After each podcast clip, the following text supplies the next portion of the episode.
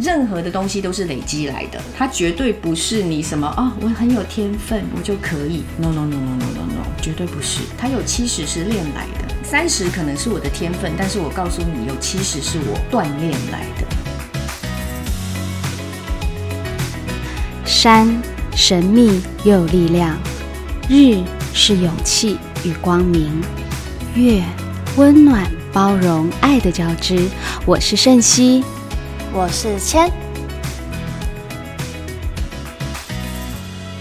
哦耶！开始之前，我们先干杯一下吧！干杯，新年快乐！耶！新年快乐！一来老师家，我就觉得好渴，然后白天就开喝。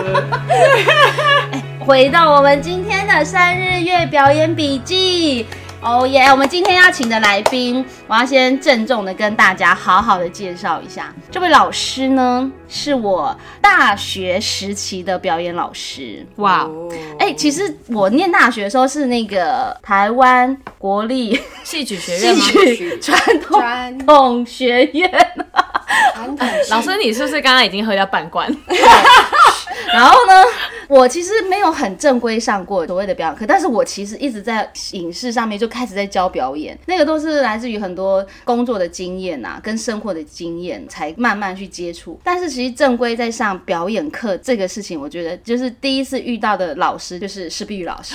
哇，真假？真的啊！你看我们上次采访的黄彩怡老师嘛，他是在我业界一直引导我。那时候刚开始接触有一百个问号，一大堆的为什么，但是那时候是边做边学，然后边在。了解，然后也边在演，所以很多东西他很快就是融会贯通的。嗯嗯嗯。但是如果真的要学表演的话，是毕老师算是我大学的第一个老师。但是我要讲哦，老师我要报复，然后他竟然把我表演课给当掉了。我把谁当掉？你老师，你把我当掉了。哇，那一定是你没来上课。你知道为什么吗？那就是你没来上课。对对，为什么？真假？真的？为什么我被当掉吗？是因为那段时间呢，我就是跑到大陆去教学啊。哦啊，就你没来上课对，我就没来上课，然后我去大陆去教表演。可那时候呢，因为上老师的课，将近快呃快一个学期没出现，但前面学期有出现啦。然后后来老师还关心我说：“你你还记不记得你打电话给我？”不记得。你打电话给我，老师人真的很好哎，就是他打电话给我说：“你在那边过得好不好？还好吗？还可以吗？”好，说还好啦。然后因为那时候学期末啊，那时候还跟我讲说：“哎，那那个学期末了耶，那你还赶得回来吗？”我说：“我可能赶不回去了，老师，对不起。”然后说：“啊，没关系，那那可能就我就我就只好当掉。你没有讲，你没有说当掉，你说那我就只好就就这样子了。我说好了，老师，就我回来台湾，我没有想到我被当掉了。可是因为因为我被当掉，所以我就认识了演磨坊的世文老师。对，世文老师，那也是一个很特别的一个老师。我下次要找他。B 团就两个人，演磨方就两个人，团长是陈世文，然后我是副团长。嗯，然后我们先后，我先去戏曲学院教书，后来他被找去，他就专门教编导。哦，然后我是教声音、声音跟表演这样子，所以他们都有机会上到我们两个的课这样子。哦，对，所以我我觉得表演老师真的是一件很特别的事，就是他不只是教技能上的事情，就是从老师的生活跟他们的过往的生命的经验，都会觉得说哇。这是一个很有趣的地方，真的是透过表演怎么去影响一个人的整个过程这样子，所以其实这是在三日月表演工作坊，其实真的是很开心啊，也可以邀请到我大学习很重要的老师，谢谢谢谢你们邀请我，耶，我欢迎施碧玉老师哦。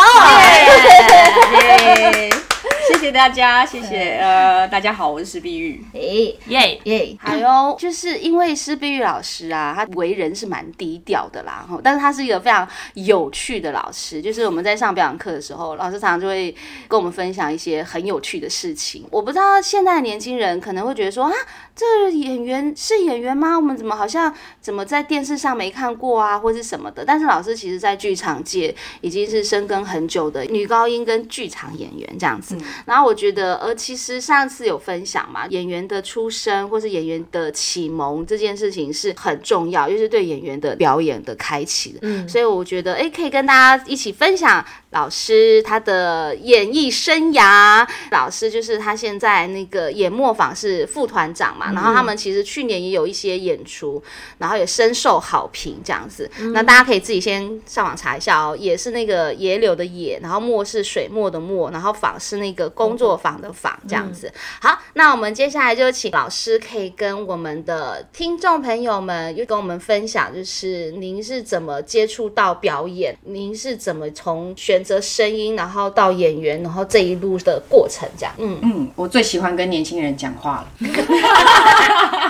只怕年轻人不想听我说话。不会的，不会的，不会的。呃，我的本业是女高音，其实我从小学三年级就开始参加合唱团。哇，然后小学三年级开始学钢琴，所以合唱团跟钢琴是我一路一直在学的东西。但是我真正想要去学音乐是我在高中的时候，嗯，那这也是一个很好笑的原因，是因为我已经如愿考上第一志愿了，我就觉得我不要念书了。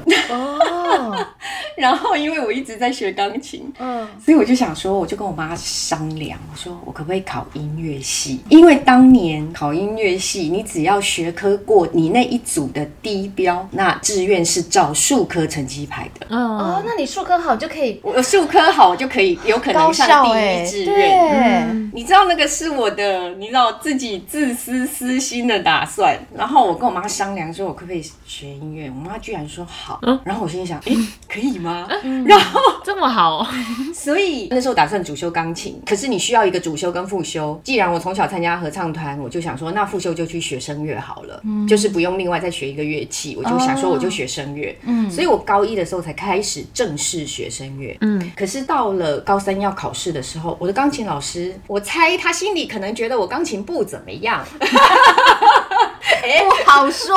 不好说，这个我也没问过老师。但是钢琴老师给了我一个建议，他跟我说，主修声乐比较容易考上，那你把钢琴变副修，因为考钢琴的人比较太多太多然后了。考声乐的人比较少。然后我心里想一想，我也想说这很。重要哎，这个是不是？我告诉你，人生都是一连串的奇妙的转折。嗯，所以我心里想也没什么不好啊，我只要能够上大学就好了，我不在乎。然后我想说，好啊，那我就主修声乐，副修钢琴。嗯，然后我就考上。哇！我就考上第一志愿，我是我们班五个考上第一志愿的其中一个。哇，可是我事实上在高中的时候，我在我们班的成绩是倒数。学们应该很想杀了我。我说为什么你可以轻轻松松就得到你的第一志愿，然后我们其他人都一直拼命念书？哎、他们只要念书，我还要上钢琴、上声乐，我自己要去上这些课程，因为我念的是一般的学校，我不是念音乐班嘛。嗯，那我就自己还要去上理论课。你是上一般的音乐班啊，然后没有，我没有念音乐班，你没有你没有上念台中女中。中，然后你是自己去学这些。对，其他的课、数科的课我都要自己去另外上，因为我要上主修、副修，还得上听视唱、听写跟乐理。哦，乐理乐理超难的，对，就是这些东西都要自己另外去上课，因为学校的课程里面没有嘛。对，所以等于我就要另外花钱自己去上，然后大家都在念书，我都在写乐理功课这样。我也很幸运，就是我的学科低空飞过低标，然后我的数科上第一拉上来用用嗯数科上第一志愿这样子。我觉得这要有一点天赋哎，因为你想想看，没有上过音乐班，然后又在这么短的时间内，然后你要又冲起来。对，要冲起来。嗯你这所有的，比如说乐理啊，还有老师讲那些没有，我觉得我钢琴老师的策略是对的，怎么说主？修声乐。哦，然后他说：“你如果进去音乐系之后还想转成钢琴主修也可以，你进先进去再说。”哦，结果进去之后就觉得我比较喜欢唱歌。哎，哦，好酷哦你知！道为什么吗？因为我学歌非常的快，然后很快就背起来，很快就学了新歌。然后外文对我来讲，你知道学意大利文学什么对我来讲不是问题。好厉害！可是弹钢琴，你叫我反复练习，然后把一首曲子背起来，然后一个你知道每一次你十个指头不能敲错音呢、我每次都被老师骂，你可不可以不要再敲错音？哦，真的好难哦。就是钢琴对我来讲反而挫折感比较大，因为我没有耐性练琴，就是这样。我觉得真的每个人有每个人个性，我是个没有耐性的，坐下来好好练。我的同学主修钢琴真的可以一小段，然后弹一百遍那种的。对对对。然后我想说 我不行，我弹到第十遍我已经要疯掉了。我同学可以一直重复同一段，一直重复同一段，重复到你知道我以前有钢琴主修的室友，我都要发疯。我很想跟他讲说，你可以往下弹了吗？你不要一直在反复。超好笑。可是学曲子对我来讲就很快。然后我很喜欢外文，我很喜欢英文啊、法文、意大利文这些东西，德文，所以念外国语言对我来讲是一种哦，我可以念这种叽里呱啦的东西，然后觉得好有趣这样子。啊，好有趣哦！就是个，我觉得真的就是个性。你到后来才慢慢明白，这是自己的个性。我就对语言很有兴趣，然后学一首歌，你了不起两三页嘛，那很快就学起来、背起来。看谱对我来讲不是问题。嗯，所以我就这样一路就，结果就主修声乐到到现在后来变成女高音。哇，我琴弹的也还可以啦，但是我只是没耐性练琴，但是我视谱非常的快，就是我是帮我见识一下。就是我拿了谱，通常我可以帮学生弹伴奏是没有问题的，我视谱非常快，所以很有趣。你到后来才会开始了解自己，说哦，原来我喜欢这个。然后后来我毕业之后去美国念研究所，我才发现说我在国外学声乐的感觉跟在台湾是完全不一样的。嗯，也就是说我在台湾学会有一种好像就是稀里糊涂的，我就是把这些东西背起来、念起来这样子。可是我到那边去发现这些东西都可以拆解开来，很有系统的分门别类的去。去学，譬如说歌词是歌词。旋律是旋律，节奏是节奏，音乐是音乐，就说这些东西是可以分开来。我才发现说，哇，那里头有趣的东西太多了。然后在国外学的感觉是非常的系统化，嗯，也就是说，我可以把很多东西拆解，然后对于理解声音在身体里面是怎么的构造运行这些东西，其实我觉得我在研究所里面学到非常多，所以我很开心。为什么会选择去美国念呢？没有想说要在台湾。老师，你家很有钱哦。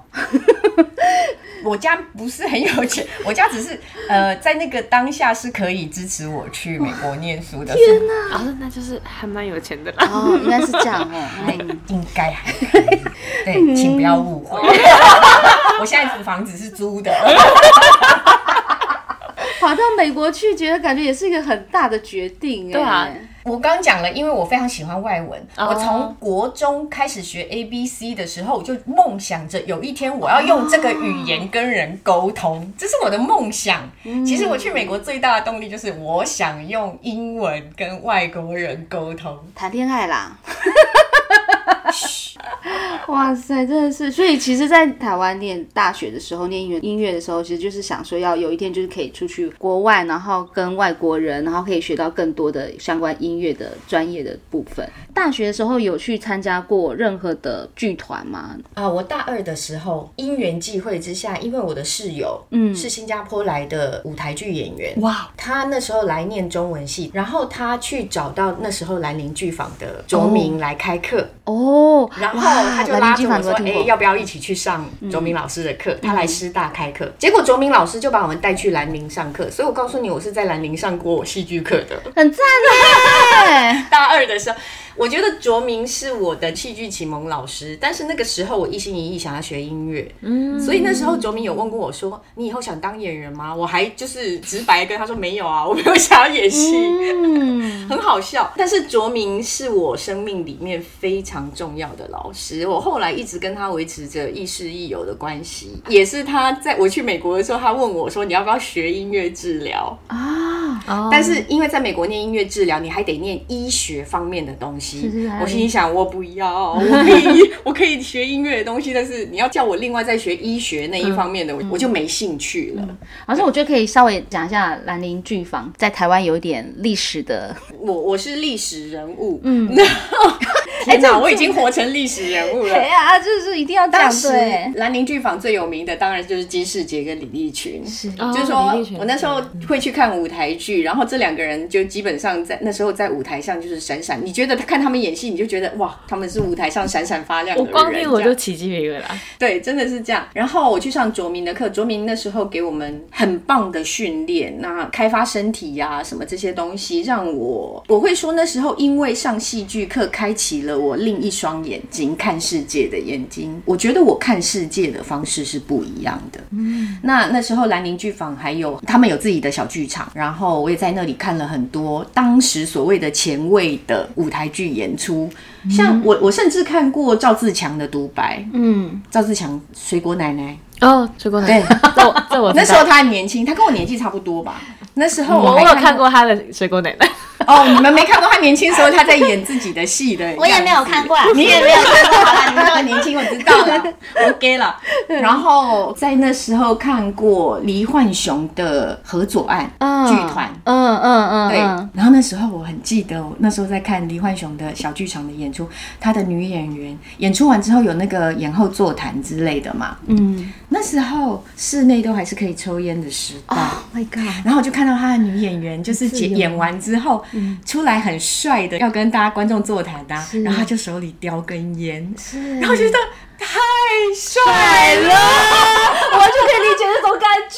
我已经，我已经不记得是谁了，但是我一直记得那个，我看到他走出来，然后叼根烟，然后坐下来跟大家放轻松的聊天，那个感觉就觉得天哪，剧场太迷人了，真的，真的，就觉得剧场太迷人。嗯，那个真的是对我来说是非常非常大的启发跟启蒙。所以那时候的兰陵，对我们那个年代的喜欢舞台。剧的人是非常重要的，但是就是张继吉博士的表演系统吗？好像那时候他们一直很崇尚的一个东西是 Grotowski，可能因为刘敬敏他们去跟这个大师 Grotowski 去去学所谓的贫穷剧场，是，所以卓明也也运用了这个方法来训练我们。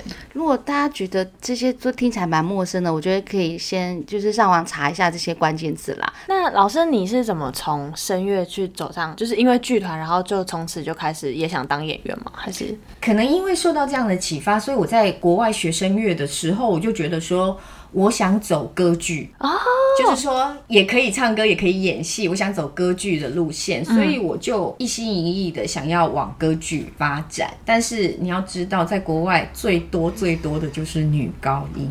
哦，我以为是女低音呢，没有没有没有没有，女低音反而反而受欢迎，因为女低音比较少。哦，大部分最多的类别是女高音，再来是男中音，然后比较缺的就会是女低音啊、男高音啊、男低音。哦，好酷！对我曾经去参加他们美国最大的音乐节——雅斯本音乐节 （Aspen Music Festival），我在他们的歌剧中心演出。有一次，有我演了所谓的歌剧选粹。就是一段一段，不是整出歌剧，所以一组人演一段，一组人演一段的这个，这个就是给歌剧中心研习的人去表演的。然后我演在某个周六演出的那一段，第二天导演看到我就说：“P, you're on the paper。”我说：“哈？”他意思是说，碧玉你上了报纸。然后我想什么报纸？然后他就说：“你去找今天的 Denver Post 丹佛邮报。”然后就赶快拉着我的朋友，赶快我们去找报纸。有乐评哎，乐评写 shimmering，他写 shimmering soprano，就是。闪闪发亮的女高音，有着黄金般的声音，类似这样。然后想说，哦，我上美国的报纸，接下来表框吗？但是那时候我还在纽约念书，嗯，然后我暑假完回去拿给我的主修老师，嗯，我的主修老师其实是那时候纽约数一数二的声乐老师，是他收我进他的工作室，我就很开心的拿给老师，老师拿来看了一眼，然后就放下，然后好来我们上课，呃，好。因为我的老师是数一数二的老师，你要知道他手下出过多少明星，所以这种嗯，好啊，上辈子 OK 了，嗯，就这样嘛，整个全被忽略，但是觉得嗯，好啦，就这样吧，继续努力啊，也不能够因为这样就很开心什么的。那我在美国待了六年，在第五年的时候，我开始有冒出一个想法，觉得说我为什么顶着一张东方脸孔来学西洋传统音乐？这个想法突。突然冒出来的时候，完蛋了就不得了，因为你会开始想我是谁，我到底，嗯，我到底在做什么？我学这个要干什么？嗯嗯嗯，它会出现一个这样的疑问。你知道这个这个出现之后，你的脑袋就开始一直打架，然后再加上竞，你知道我那时候在纽约，纽约是全世界竞争艺术家竞争最激烈的地方，没错，就是那个压力非常的大。然后你你会开始思考，我到底学这个要干什么？嗯。后来到第六年，我还是决定回台湾，就是我爸爸说你再不回来，我要断粮了。哎，老师，我想问你，刚刚说你有在工作室，那时候在工作室是有薪水的吗？或是？不是不是不是，我的老师，嗯，就是呃，我的老师那时候是就是在纽约非常有名的老师，嗯，那你要进他的工作室，不是随便可以进去的，嗯嗯嗯，就是我们到学校一定会有主修老师，嗯，然后据说我的主修老师一听到我的声音，就跑去跟主任说我要收他，哦，这么好，哇我还不知道他要收我，我还不知道他是谁，我还跑去问我当时在那里的同学说，嗯，请问这个老师怎么样？我还我我根本就不知道他是谁，然后因为这个老师他主动收我，然后我的同学就跟我说，哈，他收你，怎么可能？因为要进他的工作室的人，基本上都要去候补名单排队。嗯，我可能是少数，就是他直接就是他直接去跟主任讲说他要我。现在想起来，应该还觉得还蛮骄傲的。但是你知道，跟名师学就有很多挫折，因为他看中你，那他对你的要求也很高。但是当时的我处在一种觉得很多东西转不过来，因为有很多旧的习惯。你以前学东西跟跟后来学的东西不一样的时候，你知道这是身体的东西，对嗯，要改要花很多时间，你你很多时候没有办法马上做到老师要求你做的东西，膝盖要放松，肩膀要放松，胸那个肋骨要打开，然后呼吸要怎么样，然后嘴巴要怎么开，或者要开成什么感觉，就是你对这些一大堆指令，我现在想起来，他讲的每一样都是对的，嗯，但是当他全部都一起来的时候，你根本办不到，你懂我意思吗？他要花时间，可是我们在学校的时间，我只待了两年啊，那两年真的是还蛮挫折的。哦，你又听到你身边的同才、同伴、学声乐的人，不管大学部的、研究所的，你都觉得他们一开口就是天籁，一开口就是你知道像模像样，你就是压力又更大，是自己给自己的压力那种感觉。嗯，就是当你处在高手中间的时候，你就知道那个感觉是什么，觉得自己超级渺小的。老师，我其实蛮好奇，所以你是去了美国之后，又发现这个地方厉害的人更嗯，因为基本上啊，我在台湾的时候，你知道我还参加过师大的校园民歌比赛第一名，嗯，那个唱片公司制作人直接来学校找我，哇，但是我都没有去。一个是我熟啦，在那个年代，就是我学的是古典音乐，可是我跑去做流行，是会被耻笑或者会被骂的啊。可是第一名哦，跟这哎个，跟现在是不一样的，跟现在的情况是不民一样。歌第一名哎，就代表你声音很好听。是我很干净早就我那时候要是我那时候要所以我也要马上接，我说啊好多少钱？我那时候要是出道的话，我大概就跟黄舒骏一起出道了。哇！而且黄舒骏是我的好朋友，我们高中就认识了。我们高中一起参加英文演讲比赛认识的。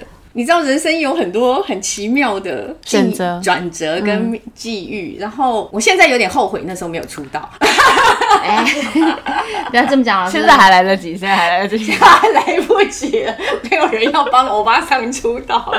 他说：“那我们来组一个好了，这样瘦瘦跟圆圆，你觉得怎么样？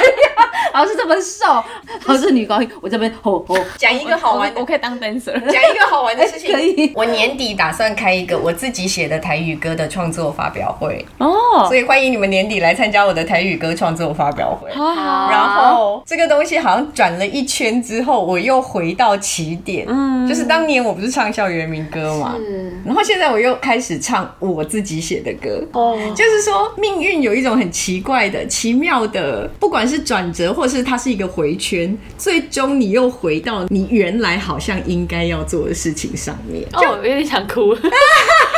没有，因为我最近也才刚选择完一件事情，所以我就有点感触这样。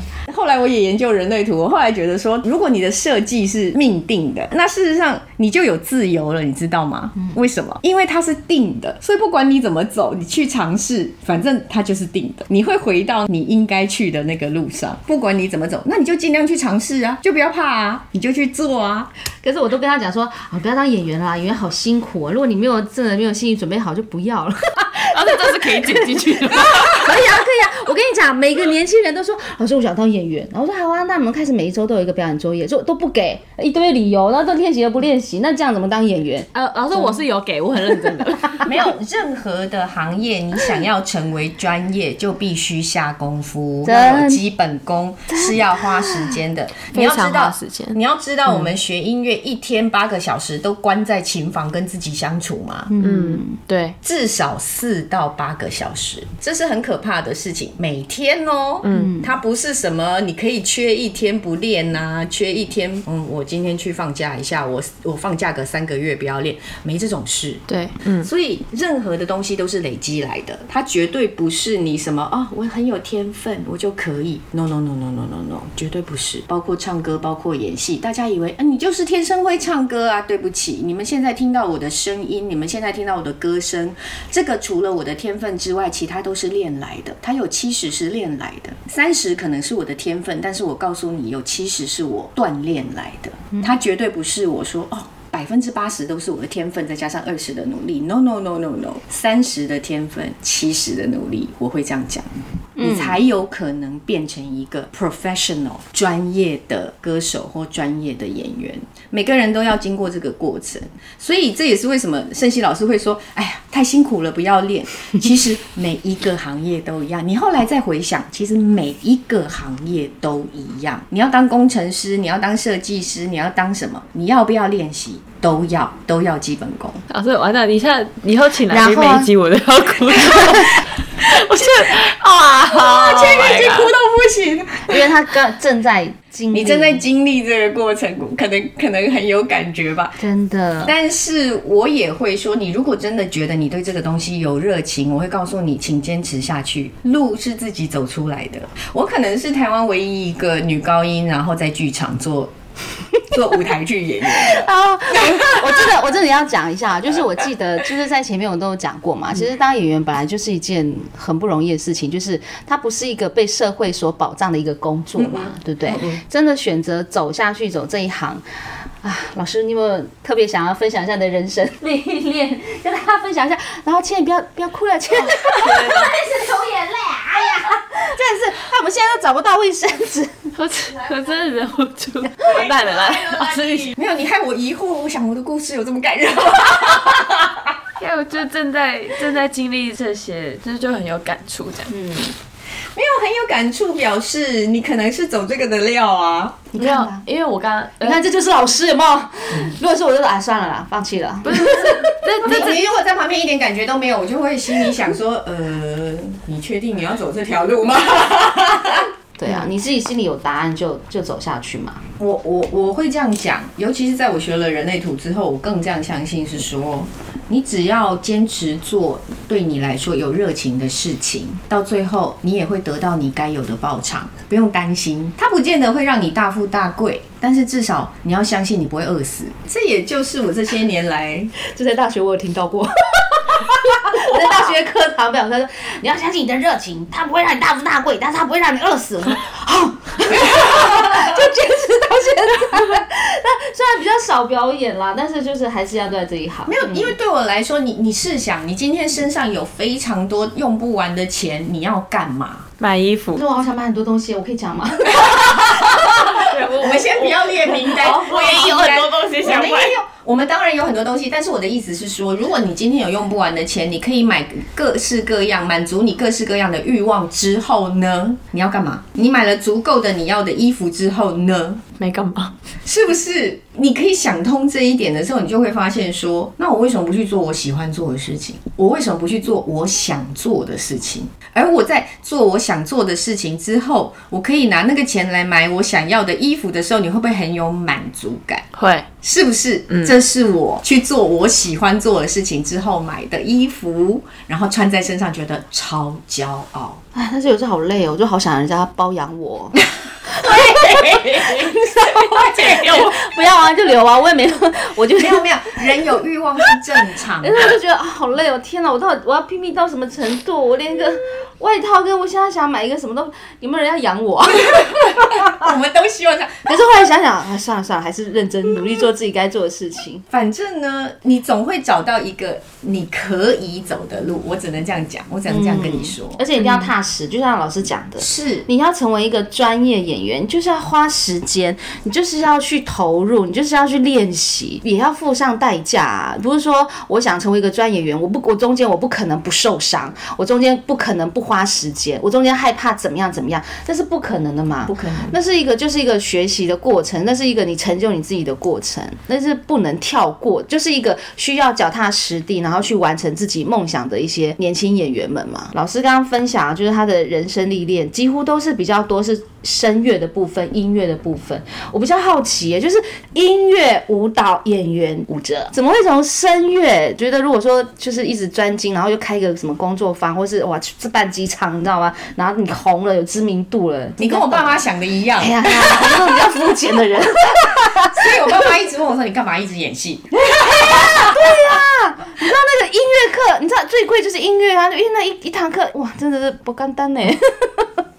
啊，老师，你怎么为什么要一直坚持演员？？”一个是我喜欢站在舞台上的感觉，我喜欢舞台。这样讲好了。哎呦，你跟他一样，跟倩一样，哎，倩是好喜欢站舞台上哦。对，就是我喜欢直接跟观众有对话的感觉。嗯，那唱歌，其实女高音到后来，其实大部分的工作也都是，除了你跟你你演歌剧、演音乐剧，不然你基本上你开演唱会干嘛，都是你跟自己跟你的乐手工作这样而已。哦对你的对对你的钢琴家，我们最少就是两个人工作。对我来讲，他到后来有一种我喜欢，但是我觉得开演唱会好单调哦。那你要知道，我们不是流行歌手，我们不可能有什么 你知道了不起的舞台，手举起来，大家一起拍手，没有 这种东西。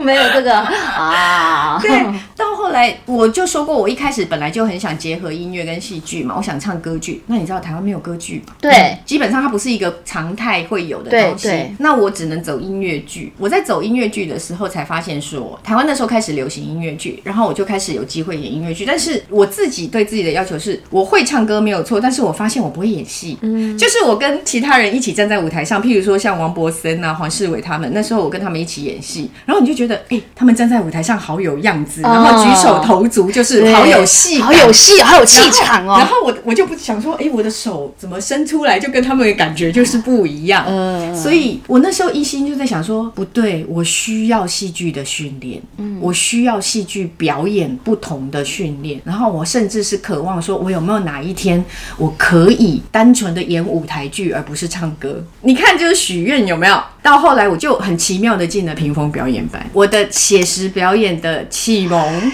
老师是李国修，这又是奇妙的一个缘分。然后从那里开始，在屏风表演班遇到世文，然后世文才后来变成我真正的表演老师。嗯，他从训练我的身体开始，他开始从武功开始教我，嗯嗯，从山膀开始哦，嗯嗯训练我的表演，然后包括念台词。嗯，你知道我在屏风一开始在屏风的时候被嘲笑，他们说我念台词像在念广播剧。啊，有没有？我字正腔圆，可是字正腔圆就很没有 很没有人味。可是我觉得我讲的很标准呐、然后就被嘲笑。我包括连念台词都是重新学过的，嗯都是都是在世文的训练下面，他他有他自己一套的方法，然后训练我的讲话，哦，身体的表演。到后来真的是你你真的开窍了之后，才知道说，原来声音跟身体是要连在一起的。这在我学声乐的时候都没有这么重要的去去关心过这件事情，因为学声乐你有时候会专注在上面，就是我的嘴巴、我的舌头、牙齿呃位置啊位置啊，然后我的嘴唇怎么怎么什么位置才对，然后我好我知道我肩膀要放松，就只有这样而已。可是学了戏剧表演，你你真的会用身体了之后，你才发现说，哦，没有没有没有没有没有没有没有，它跟身体有非常大的关联，而所有的感觉，你的所有的感觉，其实都在你的身体里面，它不在你的脑袋。你的脑袋做的那些喜怒哀乐是假的，是骗你的，那是想出来的。可是喜怒哀乐是感觉。从身体是从身体里面你感受到喜怒哀乐是什么东西发出来的声音才会是真实的，是对的。我们又在上课了。对，没有，我只能说，我学了戏剧表演之后，我告诉你，我的唱歌进步。哦，以前会专注在你的技术上面，然后嗯技能上面怎么表演，然后你觉得你很有感觉，可是其实不是，那是想出来的。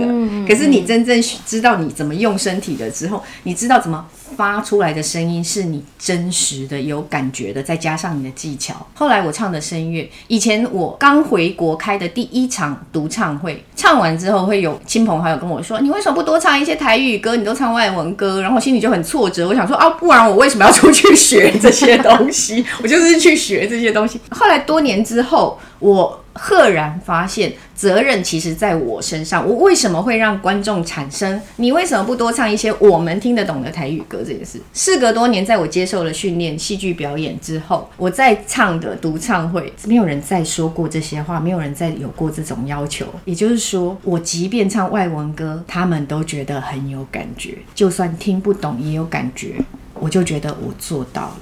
在那基本上在在后来，真的我的音乐会就没有人再跟我说过，你多唱一些台语歌，你多唱一些中文歌，没有，嗯嗯，没有。那表示我唱的外文歌是他们可以接受，就算他们听不懂，他们都可以感受到我想要表达的东西。后来我就觉得，能不能感动你的观众是表演者的责任，不是观众懂不懂你在做什么，是表演者有没有真的传达出你在表演的东西。老师这个超重要的欸，嗯，怎么了？嗯因为我自己会觉得有时候观众说他我看不懂你在演什么，然后然后演员再去解释的时候，我觉得好像就失去了当下演员想要表达的事情。老师，你懂我意思吗？对就是比如说我当下演了这一场戏，嗯然后观众说他看不懂，然后我再解释。嗯，可是应该是说，我当下就应该要传达出我想传达的东西。哎，我知道，但是我觉得施老师讲的比较多的是演员他要传达的很重要一个东西是他的情感。嗯，他透过他身体的共振传递的那个情感是跟歌词是没有距离的，所以他们听不懂那个话，但是他从他的声音跟身体的共振，他是感受，他们感受到那个情感，所以他们可以很安静。可是你现在讲这个是，如果是影像表演的话，它不是只有你的责任而已，它还有导演选择的方式，哦，对，还有就是还有很多节奏的东西跟剪辑有关系，哦。所以你现在问的是舞台的表演还是影像的表演？影视，我我会说影视的表演比较复杂，但是它都有一个基本的东西是说，嗯，演员有没有真正诠释出你要诠释的东西，嗯嗯嗯，这个是很重要。那那当然对影视演员来讲，其实舞台剧演员也一样，你你的导演到底怎么处理，这个还关乎说导演怎么编导、怎么处理这些东西。但是以我来说，呃。舞台会是一个非常直接且有效的训练，嗯，在传达、在传达跟诠释上面，也就是说，对因为你必须在那个当下真的传达出你觉得你可以分享给观众的东西，而这个东西必须非常的直接。也就是说，我现在讲的话能不能让你哭，能不能让你笑，能不能让你有感受？那这个东西是非常重要的，而这个是基本训练。演员对自己要要负起很大的责任，你不能怪观众说，哎，你们就是听不懂，你们就是看不懂，不是，不是，不是，嗯，是我有没有表达出？就像刚刚盛熙老师讲的，就是说，就算我唱的是外文歌，可是今天我在这首歌里面表达的是什么？观众有没有 catch 到？有没有抓到？譬如说我今天表达是一个失恋的心情，那你听不懂我在唱什么，可是你有没有感受到失恋的意味在里头？它还是可以被传达出来。所以观众不用懂你讲的每句话，周杰伦唱的你也不懂每句他在讲什么啊？对，是吗？但是就是会喜欢他的歌嘛，不是吗？是那他肯定表达了什么，嗯，是你可以接受的，不是吗？嗯。了解。而且其实，呃，我们聊这么久啊，我想说大家应该也可以能够理解啦。就是碧玉老师他是比较特别的一个是，他是从学音乐到嗯、呃声乐，然后到剧场演员。我觉得这个东西是每一个人他在选择他成为演员的时候，他都会有一个生命的历程，然后他也最后会选择什么样子的演员，继续努力奋斗，完成他自己的梦想。碧玉老师也很特别，是他选择演员这个身份，他比较多的时间都会比较是坚守在剧场的部分，对不对？其实我到后来才发现，我比较喜欢当演员。很有趣。我喜欢跟大家一起工作的感觉。嗯，我很喜欢那种，你知道，所有的人在一个特定的时空里面一起奋斗，我很喜欢这种。你们两个人好像哦，就是超爱的，对啊超爱的，我也很喜欢。但但我需要空间。但是我也是个很难搞的演员，因为。因为演员有很多自己的意见，你要怎么诠释你的角色？如果你的诠释方式跟跟导演是不一样的时候，跟跟编舞、跟编编剧不一样的时候，你怎么去去在这里面妥协，或者是讨论，或者是什么得到一个共识？但是好玩也就在这里。那个过程对我来讲是非常非常有趣的，这跟我自己一个人在音乐上工作是是完全不一样的。老师讲到现在啊，我们其实，在每一集都会问我们的来宾，就是你们会给予现在的年轻人想学表演的年轻人，或是正在往当演员的梦想的起步的年轻人，你会给他们有成为演员的第一步呢？会有什么样的建议？我会建议啊，想要当演员的人，请具备你需要具备的基本功，譬如说你的声音要训练，你的肢体要训练，请用各种方法去找老师上声音的课。最好能够唱歌，然后最好要你可以跳舞。我是个智障，我是个非常不协调的人，跳舞对我来讲是非常大的挑战。我只能以那个声音很好自居，然后肢体就是演戏堪用，但是你叫我跳舞就是算了，不要勉强我。但是我会建议建议就是年轻的演员真的要去，你能够学会掌握什么，请去学会掌握。并不是说哦，我长得好看，然后我大概声音可能很好，可能一般的人都讲我声音好听，这样就可以了。请不要太天分是一回事，我刚刚讲了，天分只有三十，你的努力是七十。嗯，再有天分的人没有努力，你不会看到他的。嗯，你可以说我很有天分，我从小就唱歌啊。其实我从小就站在舞台上。老师，那你的声音有没有什么长过茧啊之类的？没有，很强哎、没有，人家都问我怎么保养。我告诉你，第一个睡饱，睡觉最影响声音。你只要没睡饱，你就会发现你的声音是哑的，你就会觉得你的声音状况不对。再来，多喝水，可以的话不要抽烟。酒可以喝，但是你不会在排练或演出的时候喝酒，就是这样。平常没有关系。人家说你吃辣的吗？我吃啊，但是我不会在我要排练或者我要我要上台之前去吃这些东那西。冰淇淋呢？冰的，呃，冰的哎、我很爱吃冰淇淋。好一样，我会说平常都没有禁忌，但是如果你要上台，你要排练，那就不要吃冰的。什么意思？你的声带跟那个运动的肌肉是一样，你暖身之后，你突然又用冰的去，呃把它收起来，嗯，就是这个是不好的。所以，譬如说你你准备上台，你不可能喝冰水吧？对，不可能。对啊，不可能喝冰水，你一定是喝温水或什么的，就是保持你的喉咙的运动。你的声带是两片非常薄、非常细致的肌肉，嗯，很细致千万不要伤害它。收到你。只有一副声带，坏了就坏了，就没有了。所以老师讲的身体真的是很重要哦。照顾身体是演员的责任哦。对，所有从事身体工作的人，诶，这讲起来有点奇怪。舞者、演员、歌者，所有跟身体有关的工作的人，照顾好你的身体是你的责任。啊，来喝一杯啦！哎，刚说完就没有，我们没有要上台啊。OK OK OK。啊，老师介绍的书啦，啊，电影，老师这次介绍的电影跟书籍是《优雅的刺猬》。刺猬的优雅，l'élégance du hérisson 哇。我的个巨熊！好浪漫啊！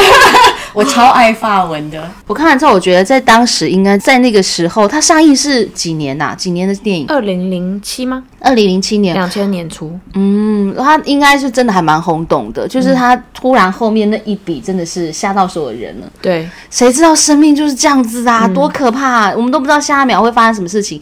可是，在结束之前，我们都在做什么？这件事其实真的会让人会有很大的回响。嗯，对，对不对？你看那个小女孩，如果一心要死了，我一心就是要结束这么荒唐无趣，然后跟这个大家自欺欺人的世界里面，根本就没有所谓的爱跟公平，然后也没有所谓的真实的存在。但是他最后那张那个瑞尼，他最后终于得到了鼓起勇气，我觉得我可以完全领会他这种心情哎，就像我现在一样，矮胖胖，然后就像这些都没什么。对，然后就是我们这种女，就这种年纪的女人，然后还想得到一份真爱，真是很难呢。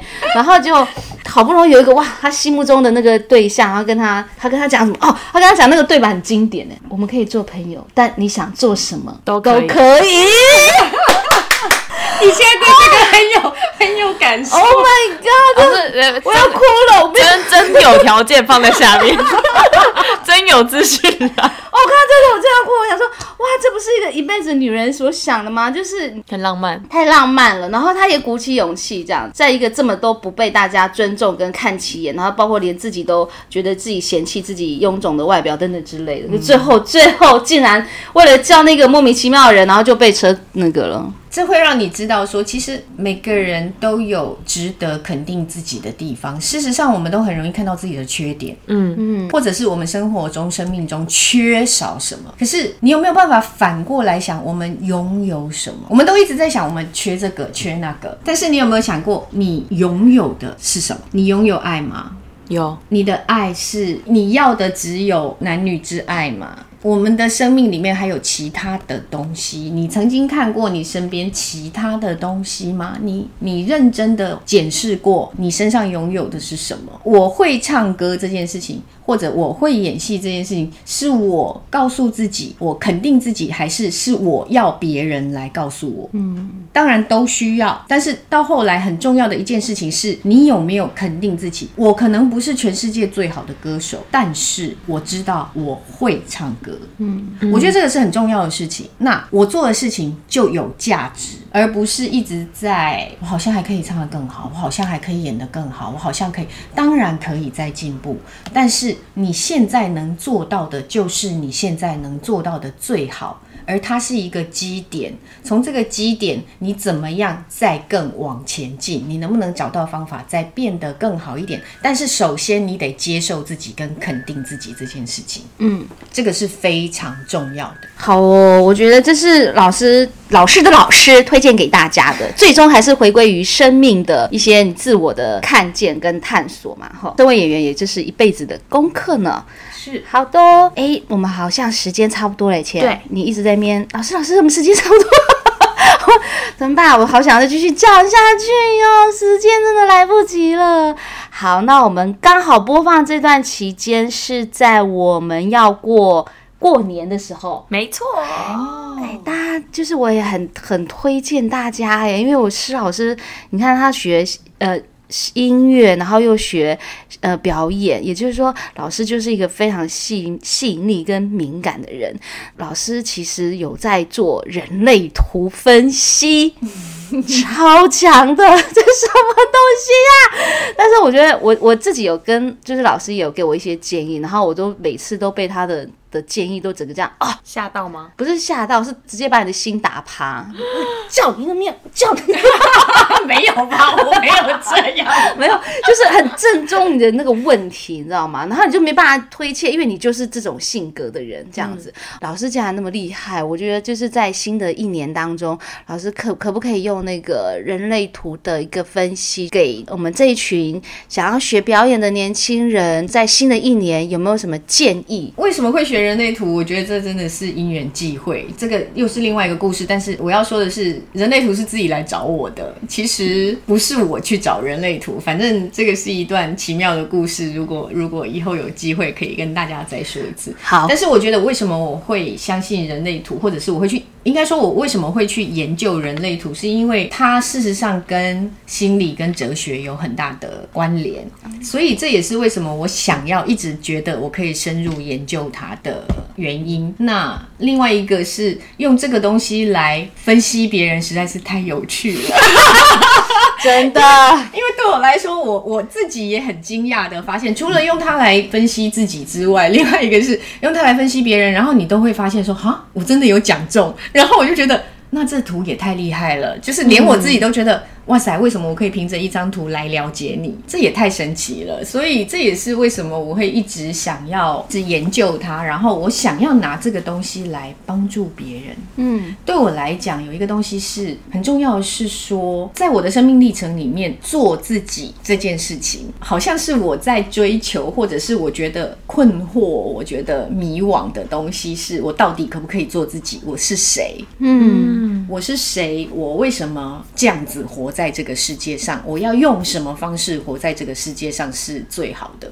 那几年前开始研究人类图之后，我我有一种豁然开朗，觉得说我就是这样的人，所以我一直在追求做自己这件事情。而人类图在强调的一件事情，就叫做做自己。那做自己的第一个过程是你必须要先了解你是谁，所以借由了解自己是谁，你才知道说啊，原来我是这个样子。对耶，那我为什么不照我该有的方式去过生活，去走我的人生？我为什么要一直违背自己的意愿，去符合别人的期待，去符合社会的要求？而事实上，在人类图也讲到一件事情，叫做二零二七年是一个从上一个时代转到下一个时代的一个很大的转变。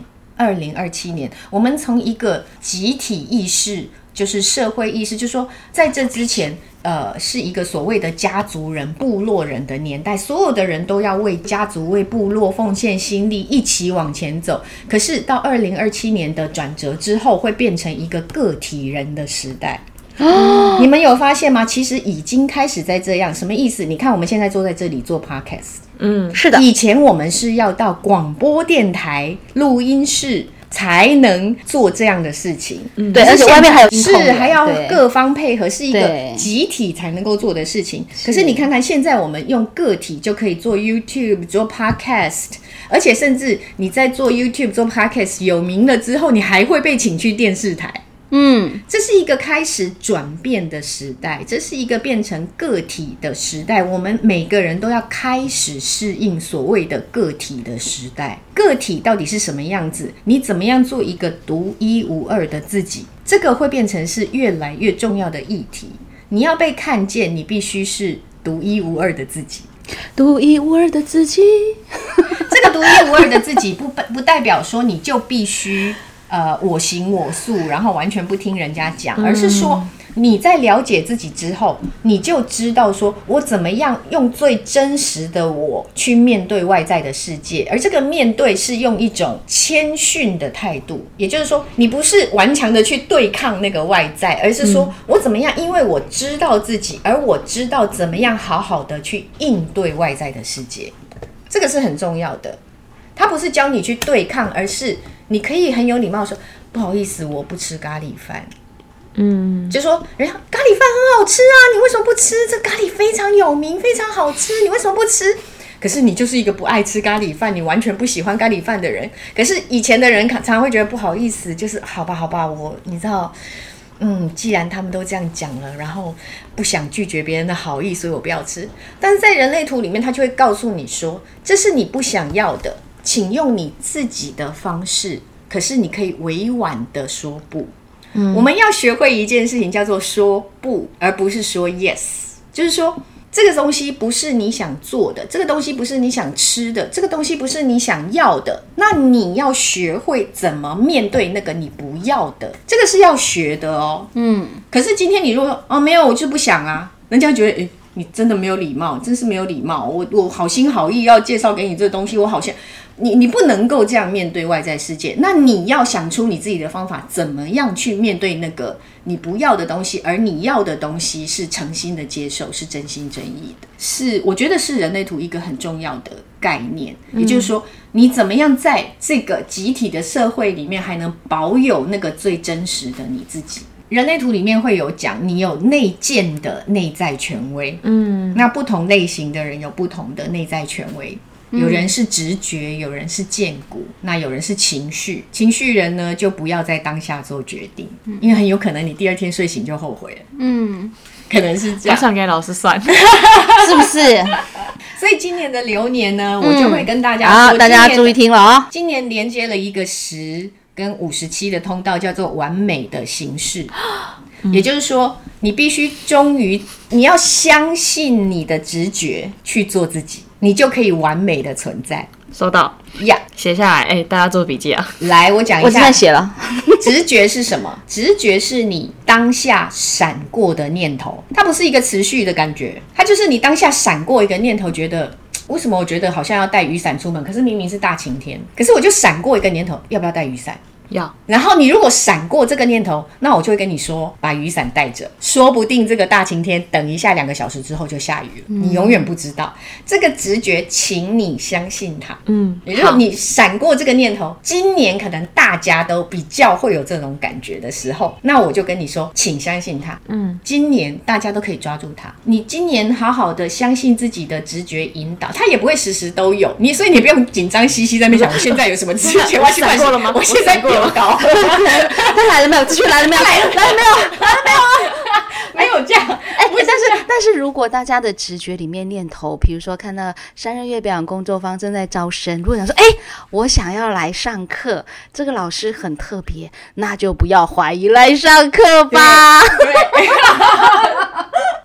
这个讲悬一点，就是接受上天给你的指引，它就是一个直觉，是一个生存的本能。生存的本能意思就是让你呃趋吉避凶。